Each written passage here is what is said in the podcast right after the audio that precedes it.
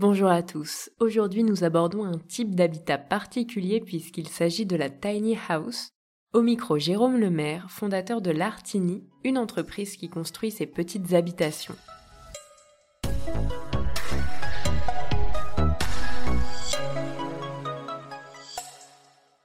Jérôme, ma première question, est-ce que vous pouvez expliquer ce qu'est une tiny house? Une tiny house, c'est un micro-habitat. Aujourd'hui en France, c'est très accentué sur euh, un micro-habitat qui est sur une remorque, mais à la base, c'est une démarche qui vient des États-Unis où c'est vraiment de vivre en minimalisme.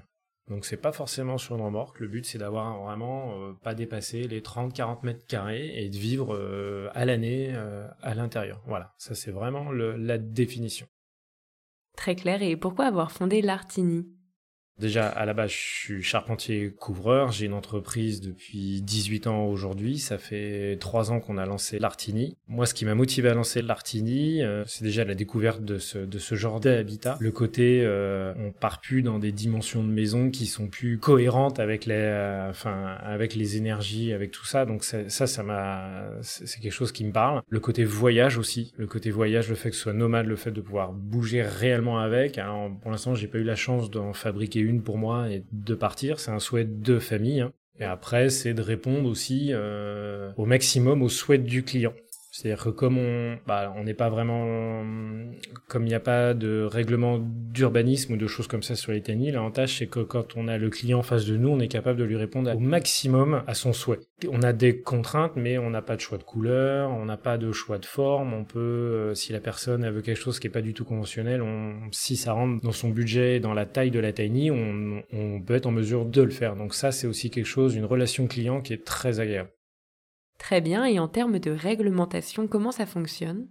Alors, la réglementation aujourd'hui euh, de la tiny house sur une remorque, on va se légiférer à la loi caravane. Parce que la tiny house vraiment n'est pas aujourd'hui... Il euh, n'y a pas de loi propre à la tiny. On n'est pas sur le mobilhome parce qu'on est vraiment déplaçable, on est vraiment sur un gabarit routier. Donc aujourd'hui, la loi euh, dit on peut mettre une tiny house n'importe où, pas plus de trois mois, dans une zone de stationnement. Voilà, ça c'est vraiment la loi. Après, en tant que professionnel, je suis plutôt dans le discours à dire demander une autorisation, une déclaration préalable en mairie ou un permis de construire carrément. Et là, dans ce cas-là, on n'est plus obligé d'avoir une remorque en dessous, tout va dépendre du projet. Parfait, et maintenant côté prix, combien ça coûte? Alors une tiny house pour des produits finis, clés en main, on va dire. Nous, euh, je veux dire les prix que je maîtrise, on va commencer à 55 000 euros à peu près. On peut, on peut aller un peu plus bas encore. Hein. Il y a, tout va dépendre du projet. Et après, on peut monter jusqu'à 90, 95 000 euros si on veut une tiny complète avec une autonomie complète aussi bien en énergie, en filtration d'eau qu'en recyclage d'eau. Voilà, aujourd'hui, nous, on est à peu près dans ces budgets-là. Et le prix n'est pas lié au mètre carré. C'est pas la taille de la tiny qui va faire le prix, c'est ce qu'on va mettre dedans, la forme et toute la technologie ou les choses de base qui marchent très bien qu'on va mettre à l'intérieur. Très clair, mais est-ce qu'on peut dire que c'est réellement un logement responsable? Oui, on peut le dire, c'est un logement responsable parce que, à mon avis, on est sur un logement où on vit en minimalisme. Donc, on va avoir ce côté responsable, le faible impact lié à la taille de l'habitat. C'est-à-dire qu'on va pas rentrer dans une surconsommation, une grande surface, des grandes surfaces à gérer. C'est là-dessus que la Tiny se positionne très très bien par rapport à ça. Après, dans une tiny, si on se réfère à la norme RT 2020 aujourd'hui, quand on fabrique une tiny, on n'est pas dans la norme RT 2020 parce qu'on n'arrive pas à mettre les mêmes épaisseurs d'isolation. On est tenu par le poids qui est la surface, si on doit être sur une tiny, sur une remorque. Et dans ce cas-là, c'est le facteur qui fait qu'on rentre pas dedans. Par contre, on gère l'hydrométrie, on gère les étanchéités à l'air de la même manière qu'une maison en bois que l'on est capable de fabriquer actuellement. C'est juste l'épaisseur, l'isolation qui fait qu'on n'est pas aussi bien isolé qu'une maison. Parfait. Et enfin, ma dernière question, votre vision de la Tiny dans les dix prochaines années?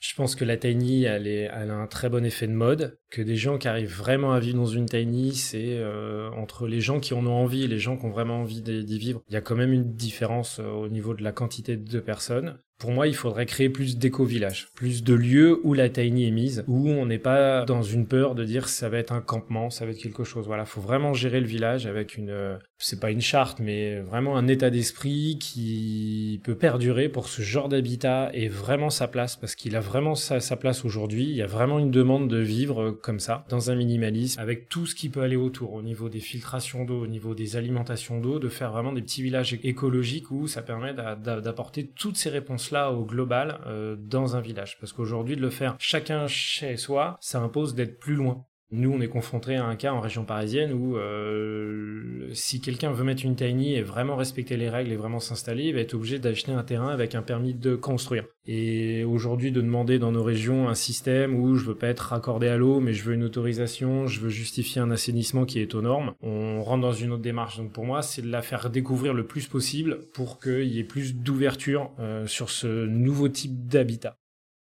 Merci beaucoup Jérôme d'avoir répondu à nos questions. Si vous avez aimé cet épisode, n'hésitez surtout pas à le partager autour de vous. C'était l'immobilier décrypté par Se